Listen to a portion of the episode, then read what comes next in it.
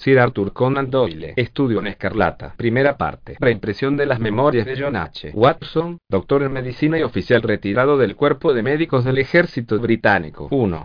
Mr. Sherlock Holmes. En el año 1878 obtuve el título de doctor en medicina por la Universidad de Londres, asistiendo después en Netley a los cursos que son de rigor antes de ingresar como médico en el ejército. Concluidos allí mis estudios, fui puntualmente destinado al 5-0 de fusileros de Northumberland en calidad de médico ayudante. El regimiento se hallaba por entonces estacionado en la India, y antes de que pudiera unirme a él, estalló la Segunda Guerra de Afganistán. Al desembarcar en Bombay me llegó la noticia de que las tropas a las que estaba agregado habían traspuesto la línea montañosa, muy dentro ya del territorio enemigo. Seguí, sin embargo, camino con muchos otros oficiales en parecida situación a la mía, hasta Kandahar, donde sano y salvo, y en compañía por fin del regimiento, me incorporé sin más delación a mi nuevo servicio. La campaña trajo a muchos honores, pero a mí solo desgracias y calamidades. Fui separado de mi brigada e incorporado a las tropas de Berkshire, con las que estuve de servicio durante el desastre de Maiwan. En la susodicha batalla una bala de Gesail me hirió el hombro, haciéndose añicos el hueso y sufriendo algún daño a la arteria subclavia. Hubiera caído en manos de los despiadados Gazis a no ser por el valor y lealtad de Murray, mi asistente, quien, tras ponerme de través sobre una caballería, logró alcanzar felizmente las líneas británicas agotado por el dolor, y en un estado de gran debilidad a causa de las muchas fatigas sufridas, fui trasladado, junto a un nutrido convoy de maltrechos compañeros de infortunio, al hospital de la base de Pesamar. Allí me rehice, y estaba ya lo bastante sano para dar alguna que otra vuelta por las salas, y orearme de tiempo en tiempo en la terraza, cuando caí víctima del tifus, el azote de nuestras posesiones indias. Durante meses no se dio un ardite por mi vida, y una vez vuelto al conocimiento de las cosas, e iniciada la convalecencia, me sentí tan extenuado, y con tan pocas fuerzas, que el consejo médico determinó sin más mi inmediato retorno a Inglaterra. Despachado en el transporte militar Lontes, al mes de travesía toqué tierra en Portsmouth, con la salud mal parada para siempre y nueve meses de plazo, sufragados por un gobierno paternal, para probar a remediarla. No tenía en Inglaterra parientes ni amigos, y era, por tanto, libre como una alondra, es decir, todo lo libre que cabe ser con un ingreso diario de once chelines y medio. Hallándome en semejante coyuntura gravité naturalmente hacia Londres, sumidero enorme donde van a dar de manera fatal cuantos desocupados y haraganes contiene el imperio. Permanecí durante algún tiempo en un hotel del Strand, viviendo antes mal que bien, sin ningún proyecto a la vista, y gastando lo poco que tenía, con mayor liberalidad, desde luego, de la que mi posición recomendaba. Tan alarmante se hizo el estado de mis finanzas que pronto caí en la cuenta de que no me quedaban otras alternativas que decir adiós a la metrópoli y emboscarme en el campo, o imprimir un radical cambio a mi modo de vida. Elegido el segundo camino, principié por hacerme a la idea de dejar el hotel, y sentar mis reales en un lugar menos caro y pretencioso. No había pasado un día desde semejante decisión, cuando, hallándome en el Criterion Bar, alguien me puso la mano en el hombro, mano que al dar media vuelta reconocí como perteneciente al joven Stamford, el antiguo practicante a mis órdenes en el Bars. La vista de una cara amiga en la jungla londinense resulta en verdad de gran consuelo al hombre solitario. En los viejos tiempos no habíamos sido Stanford y yo lo que se dice uña y carne, pero ahora lo acogí con entusiasmo, y él, por su parte, pareció contento de verme. En ese arrebato de alegría lo invité a que almorzara conmigo en el Holborn, y juntos subimos a un coche de caballos. ¿Pero qué ha sido de usted, Watson? Me preguntó sin embosar su sorpresa mientras el traqueteante vehículo se abría camino por las pobladas calles de Londres. Está delgado como un arenque más negro que una nuez. Le hizo un breve resumen de mis aventuras, y apenas se había concluido cuando llegamos a destino. Pobre de usted, dijo en tono conmiserativo al escuchar mis penalidades. ¿Y qué proyectos tiene? Busco alojamiento, repuse. Quiero ver si me las arreglo para vivir a un precio razonable. Cosa extraña, comentó mi compañero, es usted la segunda persona que ha empleado esas palabras en el día de hoy. ¿Y quién fue la primera? Pregunté. Un tipo que está trabajando en el laboratorio de química, en el hospital. Andaba quejándose esta mañana de no tener a nadie con quien compartir ciertas habitaciones que ha encontrado, bonitas a lo que parece, si bien de precio demasiado abultado para su bolsillo. Demonio. Exclamé, si realmente está dispuesto a dividir el gasto y las habitaciones, soy el hombre que necesita. Prefiero tener un compañero antes que vivir solo. El joven Stanford, el vaso en la mano, me miró de forma un tanto extraña. No conoce todavía a Sherlock Holmes, dijo, podría llegar a la conclusión de que no es exactamente el tipo de persona que a uno le gustaría tener siempre por vecino. ¿Sí? ¿Qué hablan contra suya? Oh, en ningún momento he sostenido que haya nada contra él. Se trata de un hombre de ideas un tanto peculiares, un entusiasta de algunas ramas de la ciencia. Hasta donde se me alcanza, no es mala persona. Naturalmente sigue la carrera médica, inquirí. No, nada sé de sus proyectos. Creo que anda versado en anatomía, y es un químico de primera clase. Pero según mis informes, no ha asistido sistemáticamente a ningún curso de medicina. Persigue en el estudio rutas extremadamente dispares y excéntricas, si bien ha hecho acopio de una cantidad tal y tan desusada de conocimientos, que quedarían atónitos no pocos de sus profesores. ¿Le ha preguntado alguna vez qué se trae entre manos? No.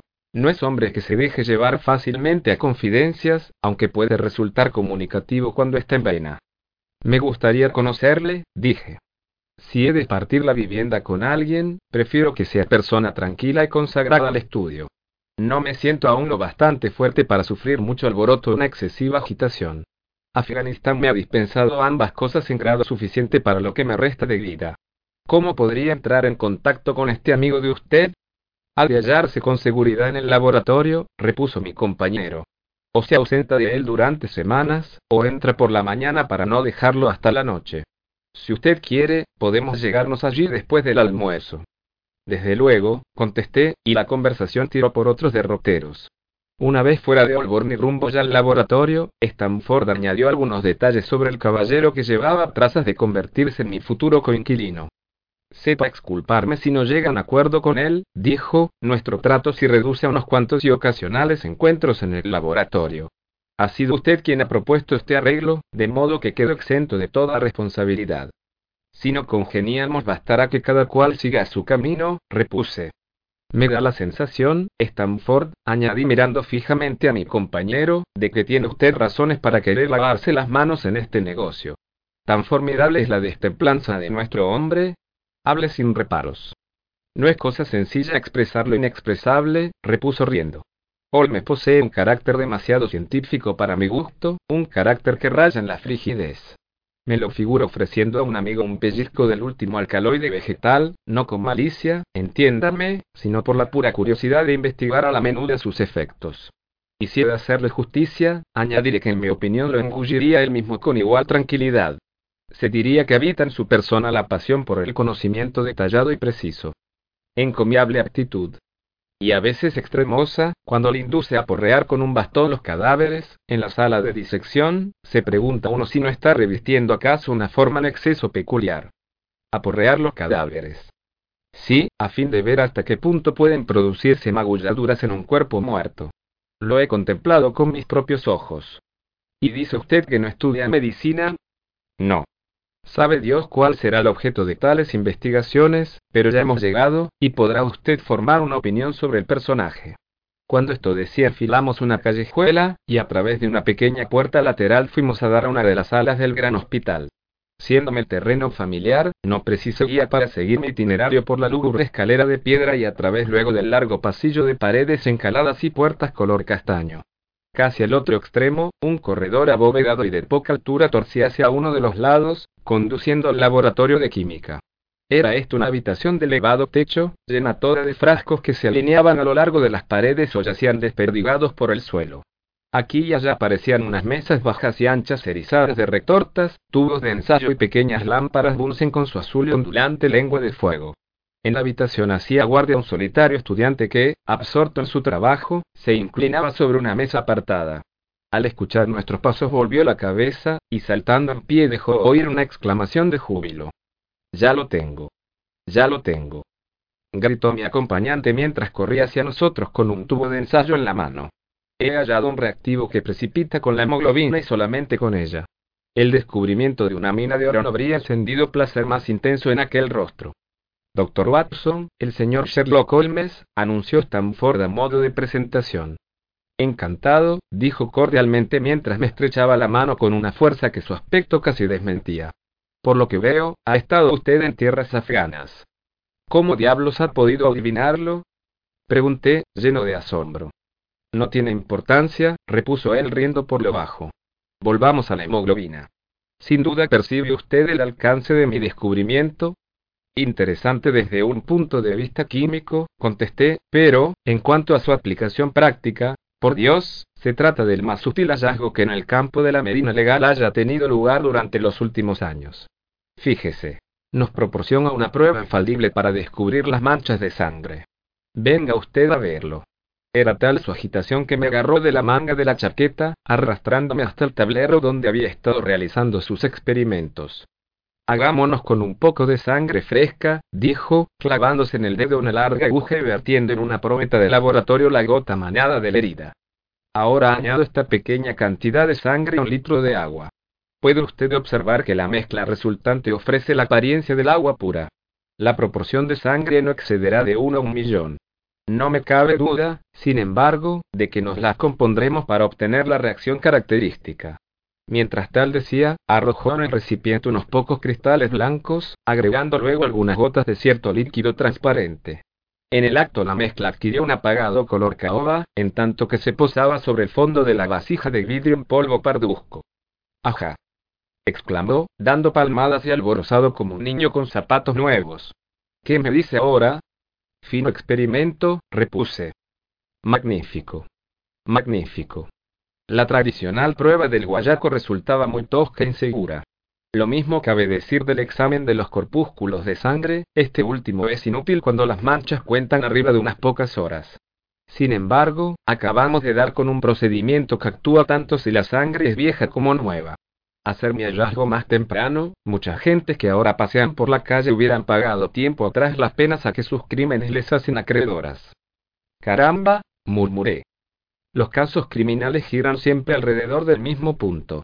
A veces un hombre resulta sospechoso de un crimen meses más tarde de cometido este. Se someten a examen sus trajes y ropa blanca. Aparecen unas manchas parduzcas. ¿Son manchas de sangre, de barro, de óxido, acaso de fruta? Semejante extremo asumido en la confusión a más de un experto, y sabe usted por qué?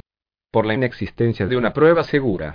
Sherlock Holmes ha aportado ahora esa prueba, y queda el camino despejado en lo venidero. Había al hablar destellos en sus ojos. Descansó la palma de la mano a la altura del corazón, haciendo después una reverencia, como si delante suyo se hallase congregada una imaginaria multitud.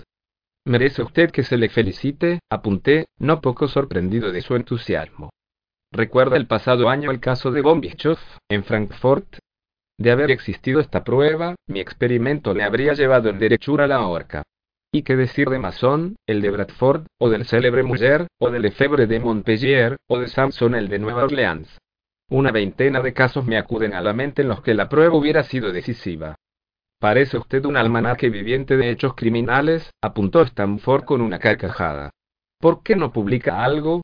Podría titularlo Noticiario Policiaco de tiempos pasados. No sería ningún disparate, repuso Sherlock Holmes poniendo un pedacito de parche sobre el pinchazo. He de andar con tiento, prosiguió mientras se volvía sonriente hacia mí, porque manejo venenos con mucha frecuencia. Al tiempo que hablaba largó la mano, y eché de ver que la tenía moteada de parches similares y descolorida por el efecto de ácidos fuertes. Hemos venido a tratar un negocio, dijo Stanford tomando asiento en un elevado taburete de tres patas, y empujando otro hacia mí con el pie. Este señor anda buscando dónde cobijarse, y como se lamentaba usted de no encontrar nadie que quisiera ir a medias en la misma operación, he creído buena la idea de reunirlos a los dos. A Sherlock Holmes pareció seducirle el proyecto de dividir su vivienda conmigo. Tengo echado el ojo a unas habitaciones en Baker Street, dijo, que nos vendrían de perlas. Espero que no le repugne el olor a tabaco fuerte. No gasto otro, repuse. Hasta ahí vamos bastante bien. Suelo trastear con sustancias químicas y de vez en cuando realizo algún experimento. ¿Le importa? En absoluto. Veamos, ¿cuáles son mis otros inconvenientes? De tarde en tarde me pongo melancólico y no despego los labios durante días. No lo atribuyo a usted nunca a mal humor o resentimiento. Déjeme sencillamente a mi aire y verá que pronto me enderezo. En fin, ¿qué tiene usted a su vez que confesarme? Es aconsejable que dos individuos estén impuestos sobre sus peores aspectos antes de que se decidan a vivir juntos. Me hizo reír semejante interrogatorio. Soy dueño de un cachorrito, dije, y desapruebo los estrépitos porque mis nervios están destrozados, y me levanto a las horas más inesperadas y me declaro, en fin, perezoso en extremo. Guardo otra serie de vicios para los momentos de euforía, aunque los enumerados ocupan a la sazón un lugar preeminente. ¿Entra para usted el violín en la categoría de lo estrepitoso? Me preguntó muy alarmado. Según quien lo toque, repuse. Un violín bien tratado es un regalo de los dioses, un violín en manos poco diestras, magnífico, concluyó con una risa alegre. Creo que puede considerarse el trato zanjado, siempre y cuando dé usted el visto bueno a las habitaciones. ¿Cuándo podemos visitarlas? Venga usted a recogerme mañana a mediodía. Saldremos después juntos y quedará todo arreglado. De acuerdo, a las dos en punto, repuse estrechándole la mano. Lo dejamos ensarzado con sus productos químicos y juntos fuimos caminando hacia el hotel. Por cierto, pregunté de pronto, deteniendo la marcha y dirigiéndome a Stanford, ¿cómo demonios ha caído en la cuenta de que venía yo de Afganistán? Sobre el rostro de mi compañero se insinuó una enigmática sonrisa. Hay una peculiaridad de nuestro hombre, dijo. Es mucha la gente a la que intriga esa facultad suya de adivinar las cosas. Caramba. ¿Se trata de un misterio? exclamé frotándome las manos.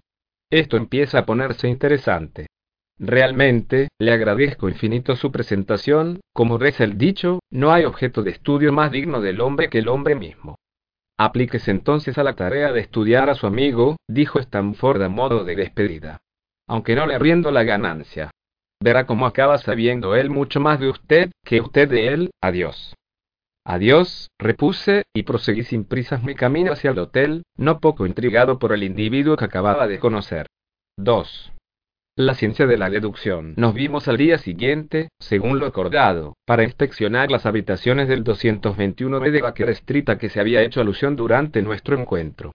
Consistían en dos confortables dormitorios y una única sala de estar, alegre y ventilada, con dos amplios ventanales por los que entraba la luz. Tan conveniente en todos los aspectos nos pareció el apartamento y tan moderado su precio, una vez dividido entre los dos, que el trato se cerró de inmediato y, sin más dilaciones, tomamos posesión de la vivienda. Esa misma tarde procedí a mudar mis pertenencias del hotel a la casa, y a la otra mañana Sherlock Holmes hizo lo correspondiente con las suyas, presentándose con un equipaje compuesto de maletas y múltiples cajas. Durante uno o dos días nos entregamos a la tarea de desembalar las cosas y colocarlas lo mejor posible. Salvado semejante trámite, fue ya cuestión de hacerse al paisaje circundante e ir echando raíces nuevas. No resultaba ciertamente Olmes hombre de difícil convivencia. Sus maneras eran suaves y sus hábitos regulares. Pocas veces le sorprendían las diez de la noche fuera de la cama, e indefectiblemente, al levantarme yo por la mañana, había tomado ya el desayuno y enfilado la calle. Algunos de sus días transcurrían íntegros en el laboratorio de química o en la sala de disección, destinando otros, ocasionalmente, a largos paseos que parecían llevarle hasta los barrios más bajos de la ciudad. Cuando se apoderaba de la fiebre del trabajo era capaz de desplegar una energía sin parangón pero a prechos y con puntualidad fatal, caía en un extraño estado de abulia, y entonces, y durante días, permanecía extendido sobre el sofá de la sala de estar, sin mover apenas un músculo o pronunciar palabra de la mañana a la noche. En tales ocasiones no dejaba de percibir en sus ojos cierta expresión perdida y como ausente que, a no ser por la templanza y limpieza de su vida toda, me habría atrevido a imputar al efecto de algún narcótico. Conforme pasaban las semanas, mi interés por él y la curiosidad que su proyecto de vida suscitaba en mí, fueron haciéndose cada vez más patentes y profundos. Su misma apariencia y aspecto externo eran a propósito para llamar la atención del más casual observador. En altura andaba antes por encima que por debajo de los seis pies, aunque la delgadez extrema exageraba considerablemente esa estatura. Los ojos eran agudos y penetrantes, salvo en los periodos de sopor a que aludido, y su fina nariz de ave rapaz le daba no sé qué aire de viveza y determinación. La barbilla también, prominente y maciza, delataba en su dueño a un hombre de firmes resoluciones. Las manos aparecían siempre manchadas de tinta y distintos productos químicos, siendo, sin embargo, de una exquisita delicadeza, como innumerables veces eché de ver por el modo en que manejaba Olme sus frágiles instrumentos de física. ¿Acaso el lector me esté calificando ya de entrometido impenitente en vista de lo mucho que este hombre excitaba mi curiosidad y de la solicitud impertinente con que procuraba yo vencer la reserva en que se hallaba envuelto todo lo que a él concernía? No sería ecuánime, sin embargo, antes de dictar sentencia, echar en olvido hasta qué punto sin objeto era entonces mi vida, y que pocas cosas a la sazón podían animarla. Siendo el que era mi estado de salud, solo en días de tiempo extraordinariamente benigno me estaba permitido aventurarme al espacio exterior, faltándome, los demás, amigos con quienes endulzar la monotonía de mi rutina cotidiana. En semejantes circunstancias, acogí casi con entusiasmo el pequeño misterio que rodeaba a mi compañero, así como la oportunidad de matar el tiempo probando a desvelarlo. No seguía la carrera médica. Él mismo, respondiendo a cierta pregunta, había confirmado el parecer de Stanford sobre semejante punto. Tampoco parecía empeñado en suerte alguna de estudio que pudiera oparle hasta un título científico, o abrirle otra cualquiera de las reconocidas puertas por donde se accede al mundo académico. Pese a todo, el celo puesto en determinadas labores era notable, y sus conocimientos, excéntricamente circunscritos a determinados campos, tan amplios y escrupulosos que daban lugar a observaciones sencillamente asombrosas. Imposible resultaba que un trabajo denogado y una información en tal grado exacta no persiguieran un fin concreto.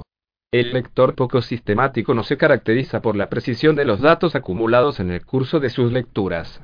Nadie satura su inteligencia con asuntos menudos a menos que tenga alguna razón de peso para hacerlo así. Si sabía un número de cosas fuera de lo común, ignoraba otras tantas de todo el mundo conocidas. De literatura contemporánea, filosofía y política, estaba casi completamente en ayunas. Cierta vez que saqué yo a colación el nombre de Tomás Carlyle, me preguntó, con la mayor inocencia, quién era aquel y lo que había hecho. Mi estupefacción llegó sin embargo a su cenit cuando descubrí por casualidad que ignoraba la teoría copernicana y la composición del sistema solar. El que un hombre civilizado desconociese en nuestro siglo XIX que la Tierra gira en torno al Sol, se me antojó un hecho tan extraordinario que apenas si podía darle crédito. Parece usted sorprendido, dijo sonriendo ante mi expresión de asombro. Ahora que me ha puesto usted al corriente, haré lo posible por olvidarlo. Olvidarlo. Entiéndame, explicó, considero que el cerebro de cada cual es como una pequeña pieza vacía que vamos amueblando con elementos de nuestra lección. Un necio echa mano de cuanto encuentra a su paso, de modo que el conocimiento que pudiera serle útil, o no encuentra cabida o, en el mejor de los casos, se halla tan revuelto con las demás cosas que resulta difícil dar con él. El operario hábil selecciona con sumo cuidado el contenido de ese vano disponible que es su cabeza. Solo de herramientas útiles se compondrá su arsenal, pero éstas serán abundantes y estarán en perfecto estado. Constituye un grave error el suponer que las paredes de la pequeña habitación son elásticas o capaces de dilatarse indefinidamente. A partir de cierto punto, cada nuevo dato añadido desplaza necesariamente a otro que ya poseíamos. Resulta por tanto de inestimable importancia vigilar que los hechos inútiles no arribaten espacio a los útiles. Sí, pero el sistema solar. Protesté. ¿Y qué se me da a mí el sistema solar? Interrumpió ya impacientado. Dice usted que giramos en torno al Sol, que lo hiciéramos alrededor de la Luna no afectaría un ápice a cuánto soy yo hago.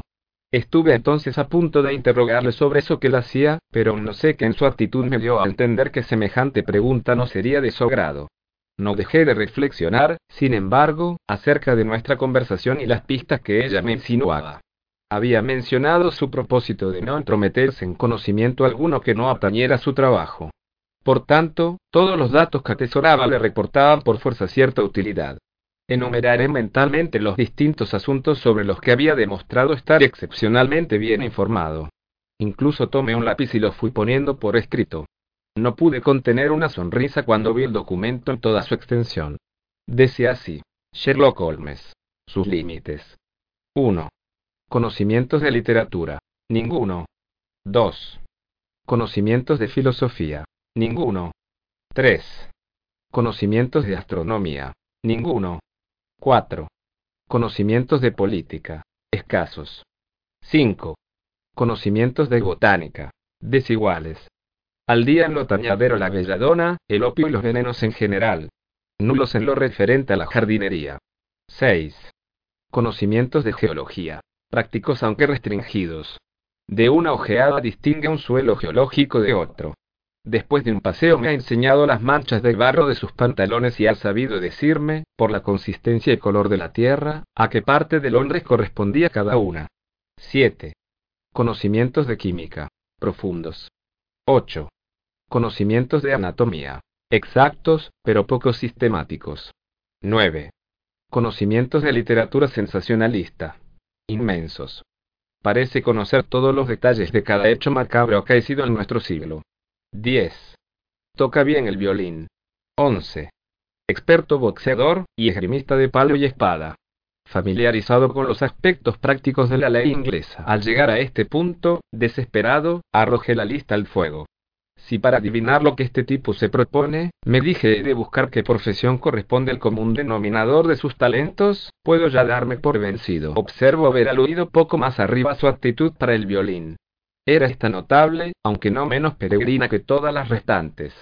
Que podía ejecutar piezas musicales, y de las difíciles, lo sabía de sobra, ya que a petición me había reproducido las notas de algunos Lieder de Mendelssohn y otras composiciones de mi elección. Cuando se dejaba llevar de su gusto, rara vez arrancaba sin embargo a su instrumento música o aires reconocibles. Recostado en su butaca durante toda una tarde, cerraba los ojos y con ademán descuidado arañaba las cuerdas del violín, colocado de través sobre una de sus rodillas. Unas veces eran las notas vibrantes y melancólicas, otras, de aire fantástico y alegre. Sin duda tales acordes reflejaban al exterior los ocultos pensamientos del músico, bien dándoles su definitiva forma, bien acompañándolos no más que como una caprichosa melodía del espíritu. Sabe Dios que no hubiera sufrido pasivamente sus exasperantes solos a no tener Olmes la costumbre de rematarlos con una rápida sucesión de mis piezas favoritas, ejecutadas en descargo de lo que antes de ellas había debido ir. Llevábamos juntos alrededor de una semana sin que nadie apareciese por nuestro habitáculo, cuando empecé a sospechar en mi compañero una orfandad de amistades pareja la mía. Pero, según pude descubrir a continuación, no solo era yo falso, sino que además los contactos de Olmes se distribuían entre las más dispersas cajas de la sociedad. Existía, por ejemplo, un hombrecillo de ratonil aspecto, pálido y ojimoreno, que me fue presentado como el señor Lestrade y que vino a casa en no menos de tres o cuatro ocasiones a lo largo de una semana. Otra mañana una joven elegantemente vestida fue nuestro huésped durante más de media hora. A la joven sucedió por la noche un tipo harapiento y de cabeza cana, la clásica estampa del buenero judío, que parecía hallarse sobre ascuas y que a su vez dejó paso a una raída y probeta señora. Un día estuvo mi compañero departiendo con cierto caballero anciano y de melena blanca como la nieve. Otro, recibió al mozo de cuerda que venía con su uniforme de pana. Cuando alguno de los miembros de esta bigarrada comunidad hacía acto de presencia, solía me suplicarme el usufructo de la sala y yo me retiraba entonces a mi dormitorio. Jamás dejó de disculparse por el trastorno que de semejante modo me causaba. Tengo que utilizar esta habitación como oficina, decía, y la gente que entra en ella constituye mi clientela. Qué mejor momento para interrogarle a quemarropa. Sin embargo, me vi siempre sujeto por el recato de no querer forzar la confidencia ajena. Imagina que algo le impedía dejar al descubierto ese aspecto de su vida, cosa que pronto me desmintió él mismo yendo derecho al asunto sin el menor requerimiento por mi parte. Se cumplía como bien recuerdo el 4 de marzo, cuando, habiéndome levantado antes que de costumbre, encontré a Olmes despachándose a un inconcluso desayuno. Tan hecha estaba la patrona mis hábitos poco madrugadores, que no hallé ni el plato aparejado ni el café dispuesto. Con la característica y nada razonable petulancia del común de los mortales, llamé entonces al timbre y anuncié muy cortante que esperaba mi ración. Acto seguido tomé un periódico de la mesa e intenté distraer con él el tiempo mientras mi compañero terminaba en silencio su tostada. El encabezamiento de uno de los artículos estaba subrayado en rojo, y a él, naturalmente, dirigí en primer lugar mi atención. Sobre la raya encarnada aparecían estas ampulosas palabras. El libro de la vida, y a ellas seguían a demostración de las innumerables cosas que a cualquiera le sería dado deducir no más que sometiendo a examen preciso y sistemático los acontecimientos de que el azar le hiciese testigo. El escrito se me antojó una extraña mezcolanza de agudeza y disparate. A sólidas y apretadas razones sucedían inferencias en exceso audaces o exageradas. Afirmaba el autor poder adentrarse, guiado de señales tan someras como un gesto, el estremecimiento de un músculo, o la mirada de unos ojos, en los más escondidos pensamientos de otro hombre. Según él, la simulación y el engaño resultaban impracticables delante de un individuo avesado al análisis y a la observación. Lo que éste dedujera sería tan cierto como las proposiciones de Euclides. Tan sorprendentes serían los resultados, que lo iniciado en las rutas por donde se llega de los principios a las conclusiones, habría por fuerza de creerse en presencia de un auténtico nigromante. A partir de una gota de agua, decía el autor, cabría lógico establecer la posible existencia de un océano Atlántico en las cataratas del Niágara, aunque ni del uno ni del otro hubiese tenido jamás la más mínima noticia. La vida toda es una gran cadena cuya naturaleza se manifiesta a la sola vista de un eslabón aislado. A semejanza de otros oficios, la ciencia de la deducción y el análisis exigen su ejecutante un estudio prolongado y paciente, no habiendo vida humana tan larga que en el curso de ella quepa nadie alcanzar la perfección máxima de que el arte deductivo es susceptible. Antes de poner sobre el tapete los aspectos morales y psicológicos de más bulto que esta materia suscita, descenderé a resolver algunos problemas elementales. Por ejemplo, como apenas divisar a una persona cualquiera, resulta ceder o inferir su historia completa, así como su oficio o profesión.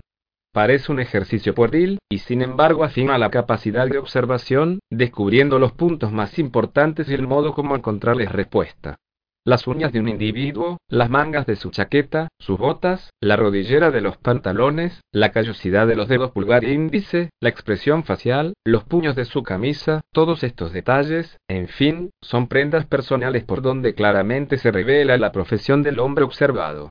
Que semejantes elementos, puestos en junto, no iluminen al inquisidor competente sobre el caso más difícil, resulta, sin más, inconcebible.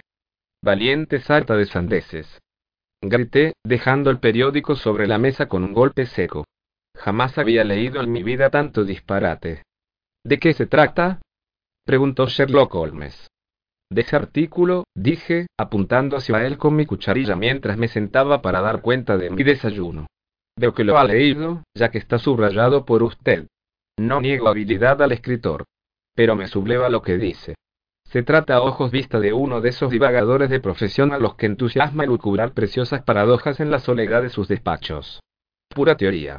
Quien lo hubiera encerrado en el metro, en un vagón de tercera clase, frente por frente de los pasajeros, y puesto a la tarea de ir adivinando las profesiones de cada uno. Apostaría uno mil en contra suya. Perdería usted su dinero, repuso Olmes tranquilamente. En cuanto al artículo, es mío. Suyo. Soy aficionado tanto a la observación como a la deducción.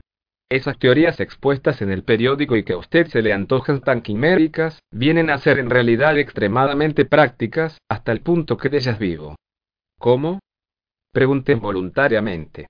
Tengo un oficio muy particular, sospecho que único en el mundo. Soy detective asesor, verá ahora lo que ello significa. En Londres abundan los detectives comisionados por el gobierno, y no son menos los privados. Cuando uno de ellos no sabe muy bien por dónde anda, acude a mí, y yo lo coloco entonces sobre la pista. Suelen presentarme toda la evidencia de que disponen, a partir de la cual, y con ayuda de mi conocimiento de la historia criminal, me las arreglo decentemente para enseñarles el camino. Existe un fuerte aire de familia entre los distintos hechos delictivos, y si se dominan a la menuda los mil primeros, no resulta difícil descifrar el que completa el número mil uno. Lestrade es un detective bien conocido.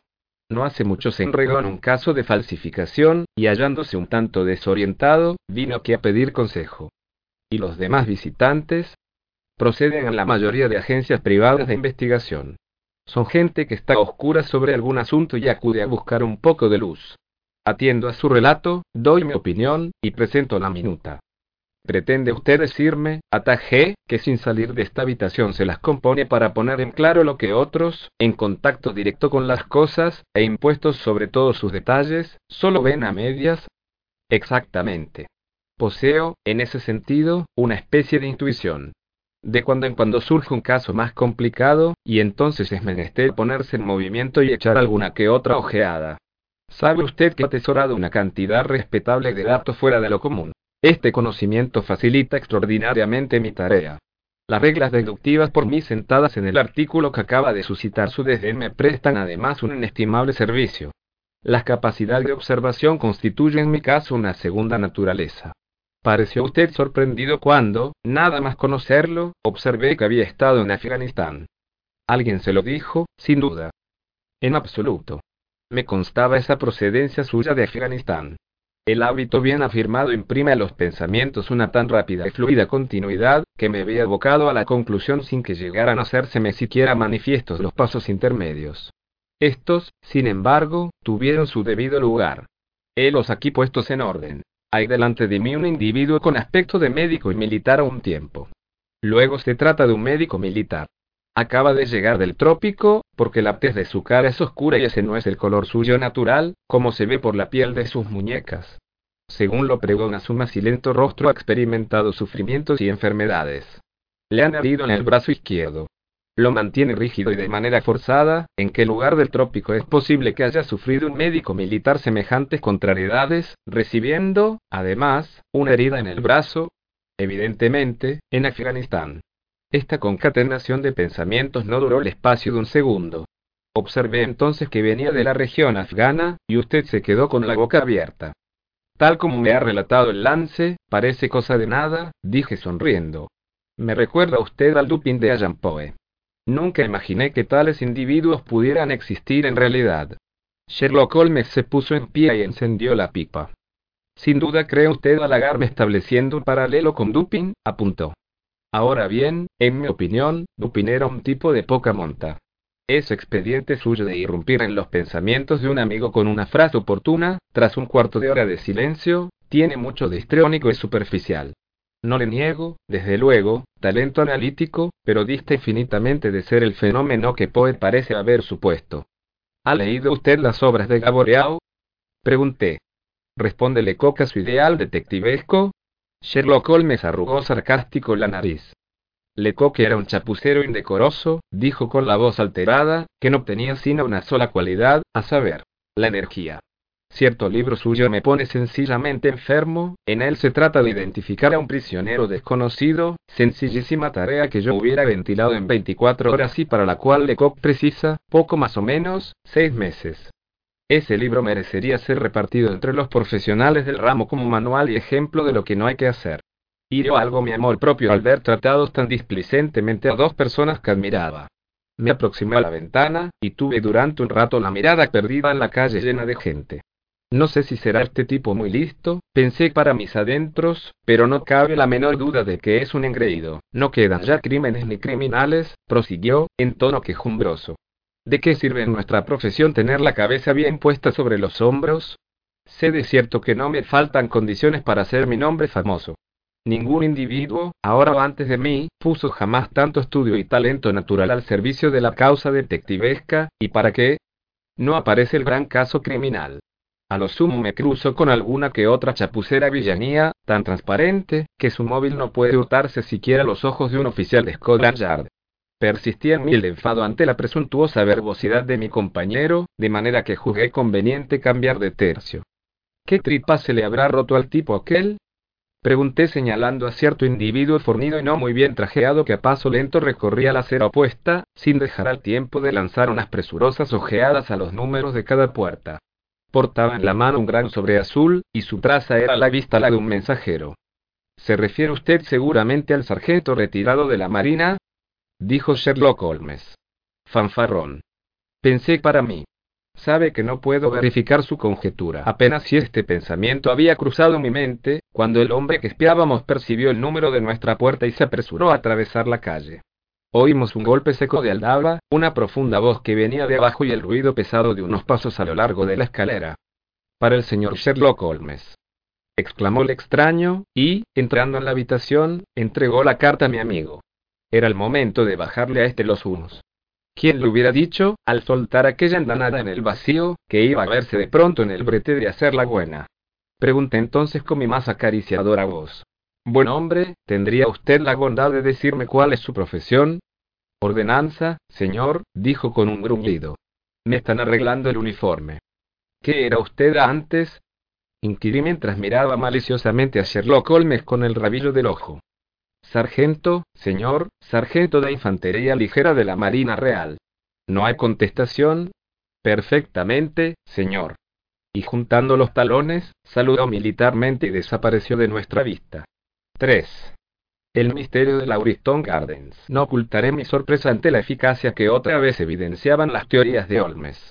Sentí que mi respeto hacia tamaña facultad adivinatoria aumentaba portentosamente. Aún así, no podía callar completamente la sospecha de que fuera todo un montaje enderezado deslumbrarme en vista de algún motivo sencillamente incomprensible. Cuando dirigí hacia él la mirada, había concluido ya de leer la nota y en sus ojos flotaba la expresión vacía y sin brillo por donde se manifiestan al exterior los estados de abstracción meditativa. ¿Cómo diantres ha llevado usted a cabo su deducción? Pregunté. ¿Qué deducción? repuso petulantemente. Caramba, la de que era un sargento retirado de la Marina. No estoy para bagatelas, contestó de manera cortante. Y añadió, con una sonrisa. Perdone mi brusquedad, pero ha cortado usted el hilo de mis pensamientos. Es lo mismo, así, pues, ¿no le había saltado a la vista la condición del mensajero? Puede estar seguro. Resulta más fácil adivinar las cosas que explicar cómo da uno con ellas. Si le pidieran una demostración de por qué dos y dos son cuatro, es posible que se viera usted en un aprieto, no cabiéndole, con todo, ninguna duda en torno a la verdad del caso. Incluso desde el lado de la calle opuesto a aquel donde se hallaba nuestro hombre, acerté a distinguir un ancla azul de considerable tamaño tatuada sobre el dorso de su mano. Primera señal marinera. El porte era militar, sin embargo, y las patillas se ajustaban a la longitud que dicta el reglamento. Enos, pues, instalados en la armada. Añádase cierta fachenda como ínfulas de mando, seguramente ha notado usted lo erguido de su cabeza y el modo como hacía oscilar el bastón. Un hombre formal, respetable, por añadidura de mediana edad, tomado los hechos en conjunto, ¿de quién podía tratarse, sino de un sargento? Admirable. Exclamé. Trivial, repuso Holmes, aunque adiviné por su expresión el contento que en él habían producido mi sorpresa y admiración. Dejé dicho hace poco que no quedaban criminales. Pues bien, he de desmentirme. Eché un vistazo. Me confió la nota traída por el ordenanza. Demonios. Grité tras ponerle la vista encima, es espantoso. Parece salirse un tanto de los casos vulgares, observó flemático. ¿Tendría la bondad de leérmela en voz alta? He aquí la carta a la que di lectura. Mililitros querido Sherlock Holmes, esta noche, en el número 3 de Lauriston Gardens, según se va Brixton, se nos ha presentado un feo asunto. Como a las dos de la mañana advirtió el policía de turno que estaban las luces encendidas, y, dado que se encuentra la casa deshabitada, sospechó de inmediato algo irregular. Halló la puerta abierta, y en la pieza delantera, desprovista de muebles, el cuerpo de un caballero bien trajeado. En uno de sus bolsillos había una tarjeta con estas señas grabadas. Enoch J. Drever, Cleveland, Orio, USA. No ha tenido lugar robo alguno, ni se echa de ver cómo haya podido sorprender la muerte a este desdichado. Aunque existen en la habitación huellas de sangre, el cuerpo no ostenta una sola herida. Desconocemos también por qué medio conducto vino a dar el finado a la mansión vacía. De hecho, el percance todo presenta rasgos desconcertantes. Si se le pone a tiro llegarse aquí antes de las 12, me hallará en el escenario del crimen. He dejado orden de que nada se toque antes de que usted dé señales de vida. Si no pudiera acudir, le explicaría el caso más circunstanciadamente, en la esperanza de que me concediese el favor de su dictamen. Le saluda atentamente, Tobias Gregson. Gregson es el más despierto de los inspectores de Scotland Yard, apuntó mi amigo. Él y Lestrade constituyen la florinata de un pelotón de torpes. Despliegan ambos rapidez y energía, mas son convencionales en grado sorprendente. Por añadidura, se tienen puesta mutuamente la proa. En punto a celos no les va la saga la damisela más presumida, y como uno y otro decidan tirar de la manta, la cosa va a resultar divertida. No podía contener mi sorpresa ante la calma negligente con que iba Sherlock Holmes desgranando sus observaciones. Desde luego no hay un momento que perder, exclamé. ¿Le parece que llame ahora mismo a un coche de caballos? No sé qué decirle. Soy el hombre más perezoso que imaginarse pueda, cuando me da por ahí, naturalmente, porque, llegado el caso, también se andará la carrera. ¿No era esta la ocasión que tanto esperaba? ¿Y qué más da, hombre de Dios? En el supuesto de que me las componga para desenredar la madeja, no le quepa duda que serán Gregson, Lestrade y compañía quienes se lleven los laureles. He ahí lo malo de ir uno por su cuenta. Le ha suplicado su ayuda, en efecto me sabe superior, y en privado lo reconoce, mas antes se dejaría cortar la lengua que admitir esa superioridad en público. Sin embargo, podemos ir a echar un vistazo. Haré las cosas a mi modo, y cuando menos podré reírme a costa de ellos. En marcha. Se puso el gabán a toda prisa, dando muestras, según se movía de un lado a otro, de que a la desgana anterior había sucedido una etapa de euforía. No olvide su sombrero, dijo. ¿Desea usted que le acompañe? Sí, si no se le ocurre nada mejor que hacer. Un momento después nos hallábamos instalados en un coche, en rápida carrera hacia el camino de Brixton. Se trataba de una de esas mañanas brumosas en que los sendales de niebla, suspendidos sobre los tejados y azoteas, parecen copiar el sucio barro callejero.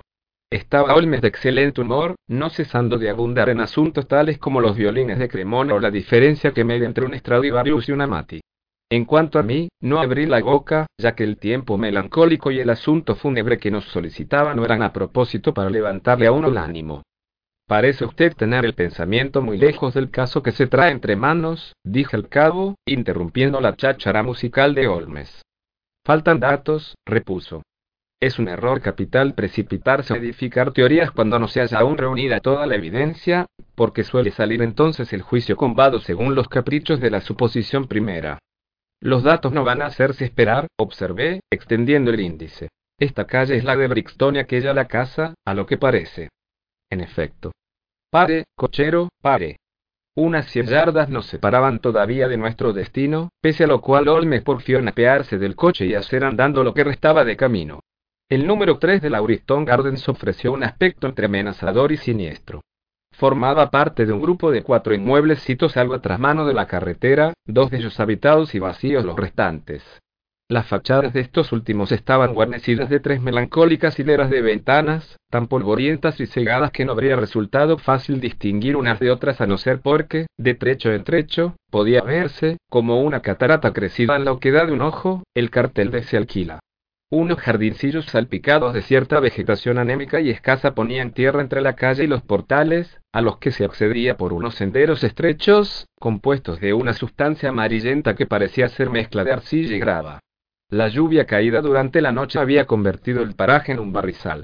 El jardín se hallaba ceñido por un muro de ladrillo, de tres pies de altura y somero remate de madera. Sobre este cercado empalizada descansaba su maciza guardia, rodeado de un pequeño grupo de curiosos, quienes, castigando inútilmente la vista y el cuello, hacían lo imposible por alcanzar el interior del recinto. Yo había imaginado que Sherlock Holmes entraría de galope en el edificio para aplicarse sin un momento de pérdida al estudio de aquel misterio. Nada más lejos, aparentemente, de su propósito con un aire negligente que, dadas las circunstancias, rayaba en la afectación, recorrió varias veces, despacioso, el largo de la carretera, lanzando miradas un tanto ausentes al suelo, el cielo, las casas fronteras y la valla de madera. Acabado que hubo semejante examen, se dio a seguir palmo a palmo el sendero, o mejor dicho, el borde de hierba que flanqueaba el sendero, fijos los ojos en tierra. Dos veces se detuvo y una de ellas le vi sonreírse, a la par que de sus labios escapaba un murmullo de satisfacción. Se apreciaban sobre el suelo arcilloso varias improntas de pasos. Pero como quiera que la policía había estado yendo y viniendo, no alcanzaba yo a comprender de qué utilidad podían resultar tales huellas a mi amigo. Con todo, en vista de las extraordinarias pruebas de facultad perceptiva que poco antes me había dado, no me cabía la menor duda de que a sus ojos se hallaban presentes muchos más indicios que a los míos. En la puerta nos tropezamos a un hombre alto y pálido, de cabellera casi blanca por lo rubia, el cual, apenas vernos, llevaba en la mano un cuaderno de notas, se precipitó hacia Sherlock Holmes, haciendo efusivamente su diestra. Le agradezco que haya venido. Dijo. Todo está como lo encontré. Excepto eso, repuso Holmes señalando el sendero. Una manada de búfalos no habría obrado mayor confusión aunque sin duda supongo, Gregson, que ya tenía usted hecha una composición del lugar cuando permitió semejante estropicio.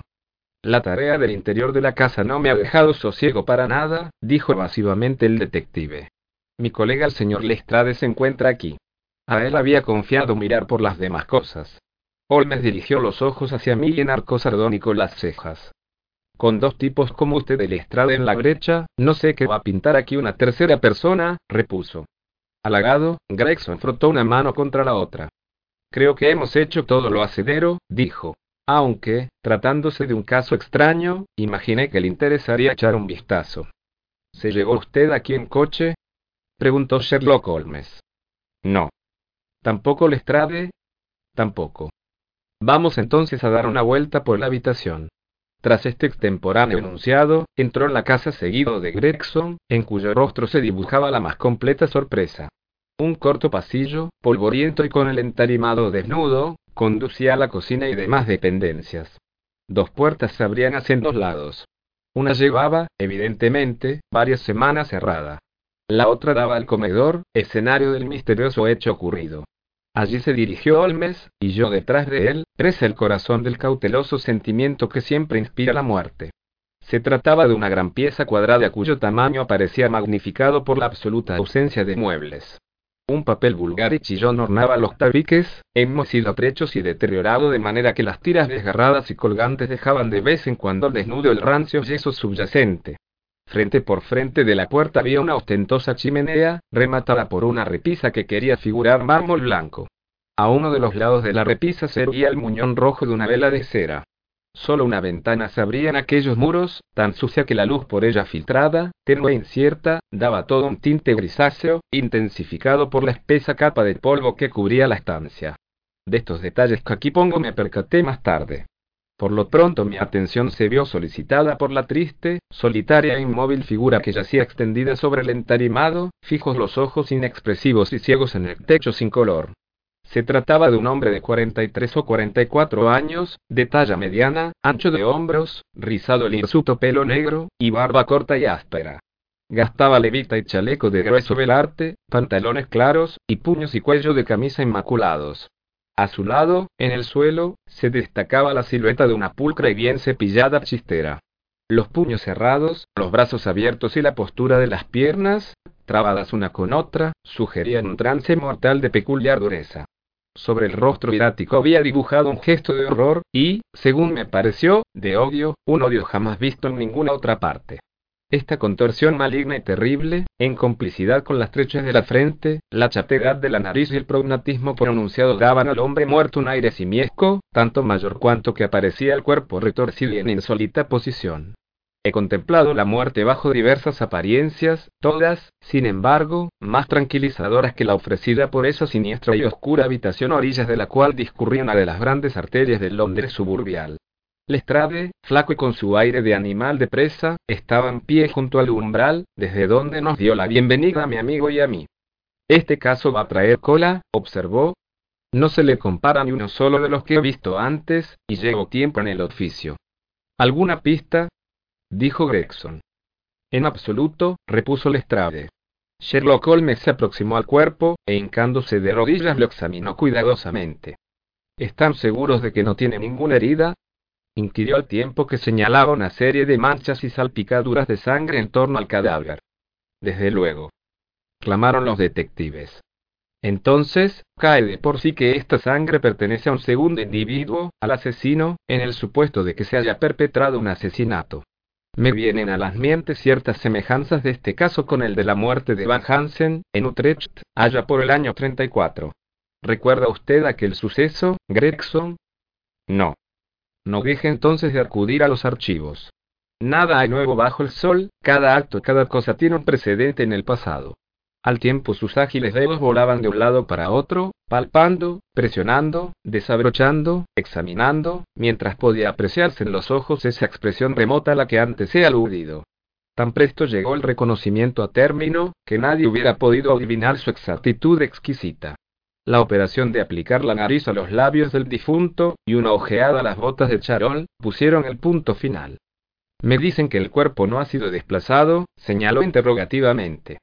Lo mínimo necesario para el fin de nuestras pesquisas. Pueden llevarlo ya al depósito de cadáveres, dijo Holmes. Aquí no hay nada más que hacer. Gregson disponía de una camilla y cuatro hombres.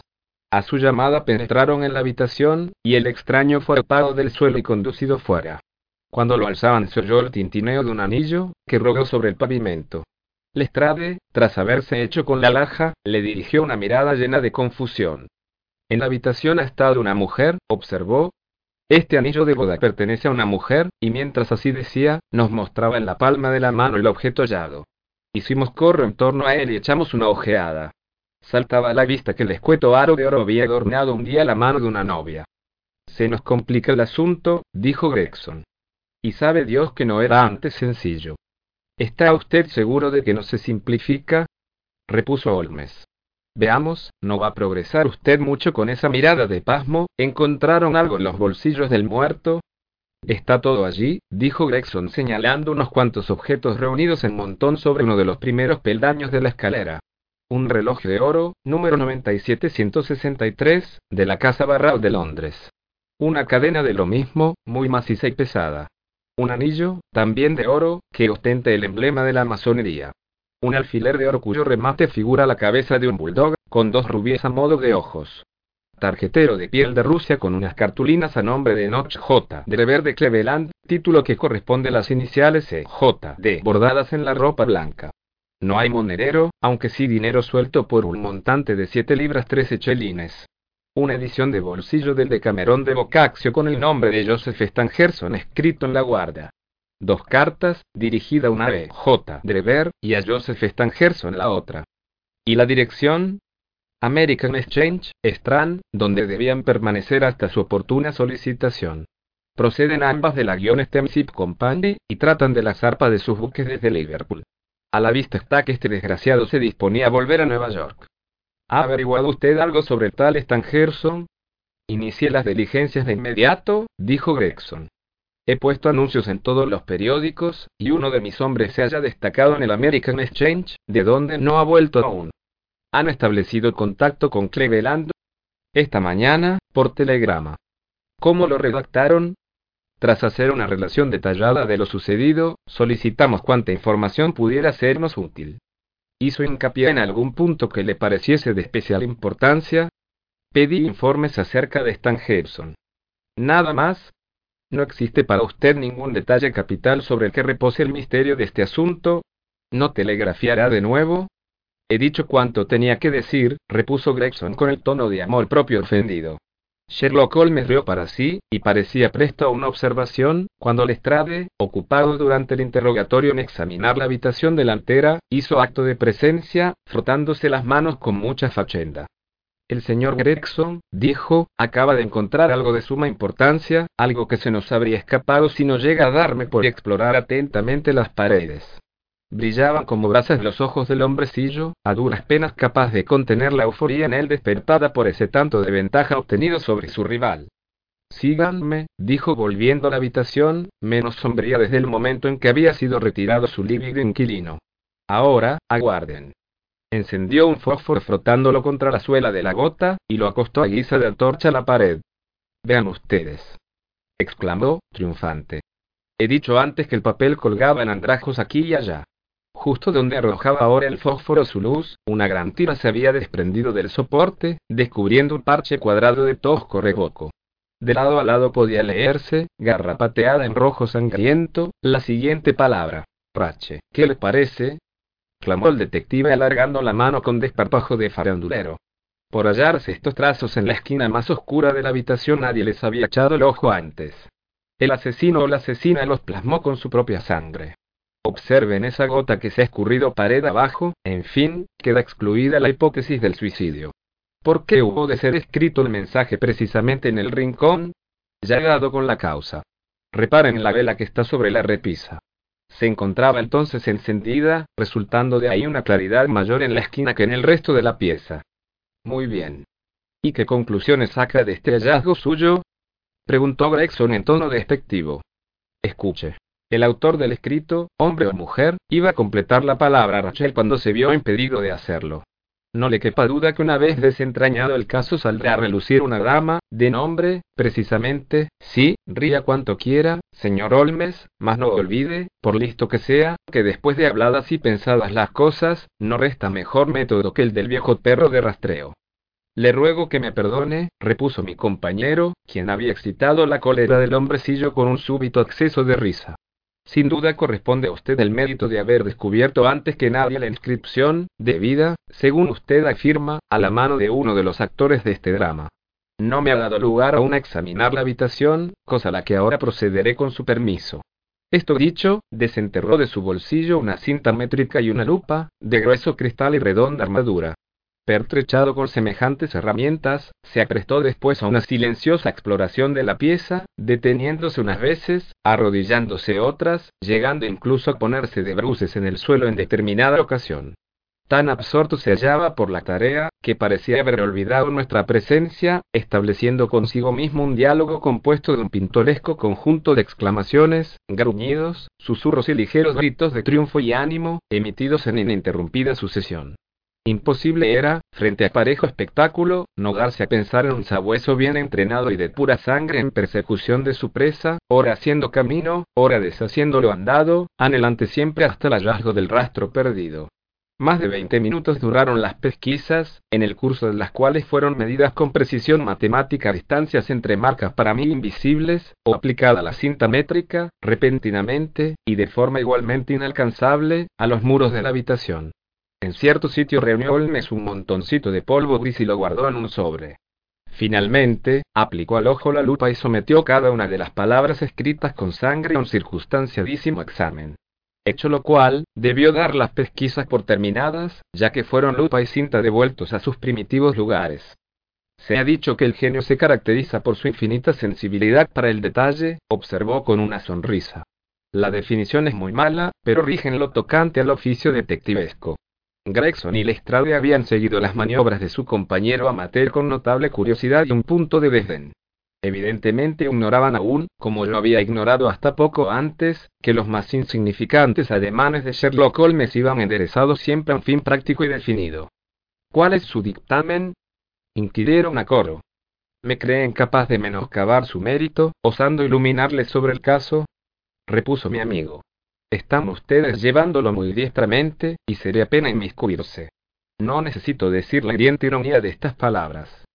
Si tienen ustedes en lo sucesivo la bondad de confiarme la naturaleza de sus investigaciones, prosiguió, me placerá ayudarles en la medida de mis fuerzas.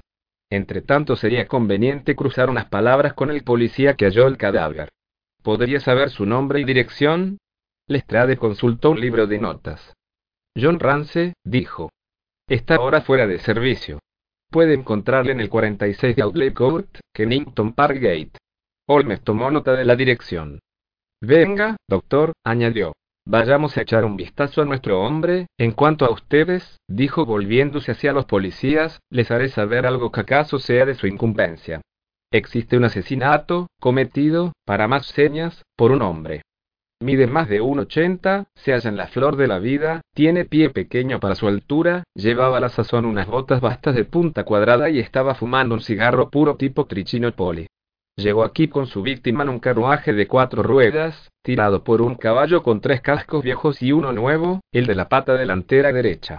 Probablemente el asesino es de faz rubicunda, y ostenta en la mano diestra unas uñas de peculiar longitud.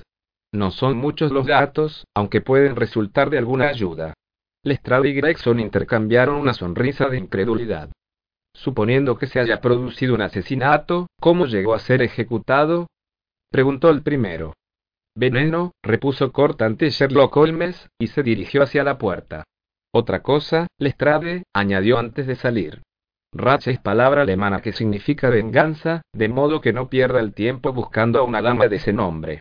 Disparada la última andanada dejó la habitación, y con ella los dos boquiabiertos rivales. 4. El informe de John Rance. A la una de la tarde abandonamos el número 3 de Lauriston Gardens. Sherlock Holmes me condujo hasta la oficina de telégrafos más próxima, donde despachó una larga nota.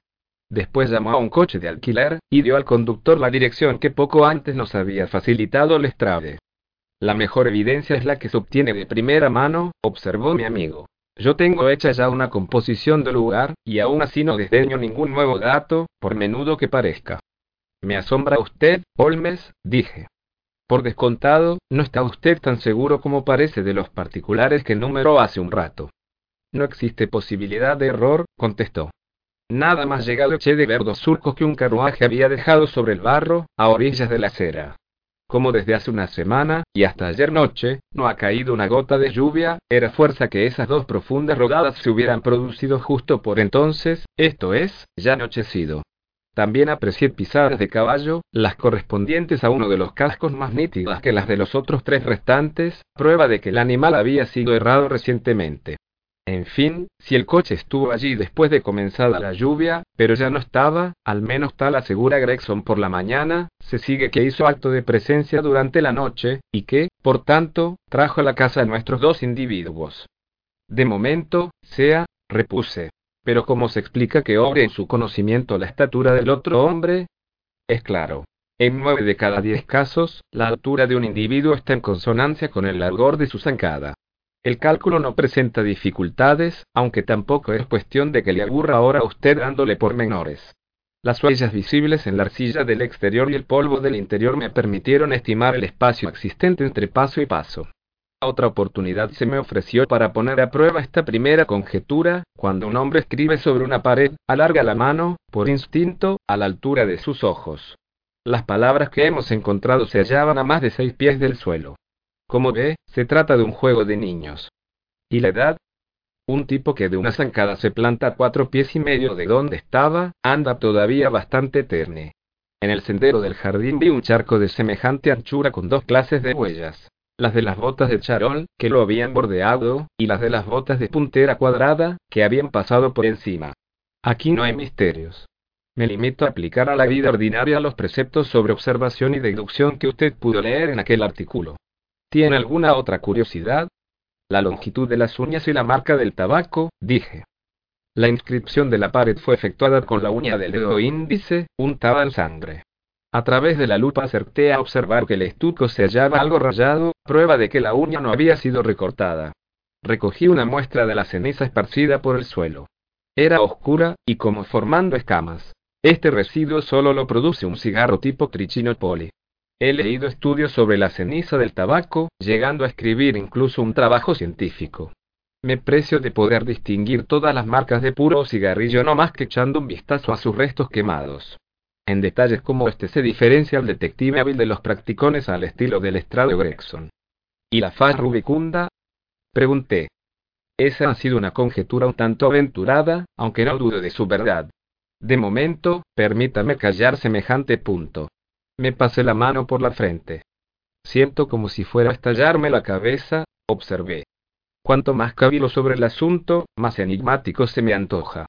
¿Cómo diablos entraron los dos hombres, supuesto que fuesen dos en la casa vacía? ¿Qué ha sido del cochero que los llevó hasta ella? ¿De qué expediente usó uno de los individuos para que engullera el otro el veneno? ¿De dónde procede la sangre? ¿Cuál pudo ser el objeto del asesinato, si descartamos el robo? ¿Por qué conducto llegó el anillo de la mujer hasta la casa? Ante todo, a santo de qué se puso a escribir el segundo hombre la palabra alemana rache antes de levantar el vuelo. Me reconozco incapaz de poner en armonía tantos hechos contradictorios. Mi compañero sonrió con gesto aprobatorio. Ha resumido usted los aspectos problemáticos del caso de forma sucinta e inteligente, dijo. Resta aún mucho por ser elucidado, aunque tengo ya pronto un veredicto sobre los puntos clave. En lo referente al descubrimiento de ese infeliz de Lestrade, se trata no más que de una añagaza para situar a la policía sobre una pista falsa, insinuándole historias de socialismo y sociedades secretas. Mas no hay alemanes por medio. La A, fíjese bien, estaba escrita con caligrafía un poco gótica. Ahora bien, los alemanes de veras emplean siempre los caracteres latinos, de donde cabe afirmar que nos hallamos frente a un burdo imitador empeñado en exagerar un tanto su papel existía el propósito de conducir la investigación fuera de su curso adecuado. De momento, no más aclaraciones, doctor. Como usted sabe, los adivinadores malogran su magia al desvelar el artificio que hay detrás de ella, y si continúo explicándole mi método va a llegar a la conclusión de que soy un tipo vulgar, después de todo. ¿Puede usted tener la seguridad de lo contrario? repuse. Ha traído la investigación detectivesca a un grado de exactitud científica que jamás volverá a ser visto en el mundo. Un puro rubor de satisfacción encendió el rostro de mi compañero ante semejantes palabras y el tono de verdad con que estaban dichas. Había ya observado que era tan sensible en lo tañadero a su arte, como puede hacerlo cualquier muchachita respecto de su belleza física. Otra cosa voy a confiarle, dijo. El que gastaba bota charolada, y su acompañante, el de las botas de puntera cuadrada, llegaron en el mismo coche de alquiler e hicieron el sendero juntos y en buena amistad, probablemente cogidos del brazo. Una vez dentro, recorrieron varias veces la habitación, mejor dicho, las botas de charol permanecieron fijas en un punto mientras las otras medían sucesivamente la estancia. Estos hechos se hallaban escritos en el polvo. Pude apreciar también que el individuo en movimiento fue dejándose ganar por el nerviosismo. La longitud creciente de sus pasos lo demuestra. En ningún instante dejó de hablar, al tiempo que su furia, sin duda, iba en aumento. Entonces ocurrió la tragedia. Dispone usted ya de todos los datos ciertos, puesto que los restantes entran en el campo de la conjetura. Nuestra base de partida, sin embargo, no es mala. Ahora, apresurémonos. No quiero dejar de asistir esta tarde al concierto que en el hall da Norma Neruda. Esta conversación tuvo lugar mientras el carruaje lava su camino por una infinita sucesión de sucias calles y tristes pasadizos. Llegados éramos al más sucio y triste de todos, cuando el cochero detuvo de pronto su vehículo. Ahí está Court, explicó, señalando una grieta o corredor abierto en el frontero muro de ladrillos. De vuelta, me hallarán en el mismo lugar. Court no era un paraje placentero. Calle adelante desembocamos en un patio cuadrangular, tendido de losas y con sórdidas construcciones a los lados. Allí, entre grupos de chiquillos mugrientos, y sorteando las cuerdas empavesadas de ropa puesta a secar, llegamos a nuestro paradero, la puerta del número 45, guarnecida de una pequeña placa de bronce que ostentaba el nombre de Rance. Fuimos enterados de que el policía estaba en la cama, y hubimos de aguardarlo en una breve pieza que a la entrada hacía las veces de sala de recibir. Al fin apareció el hombre, un tanto enfadado, según se echaba de ver, por la súbita interrupción de su sueño. Ya he presentado mi informe en la comisaría, dijo.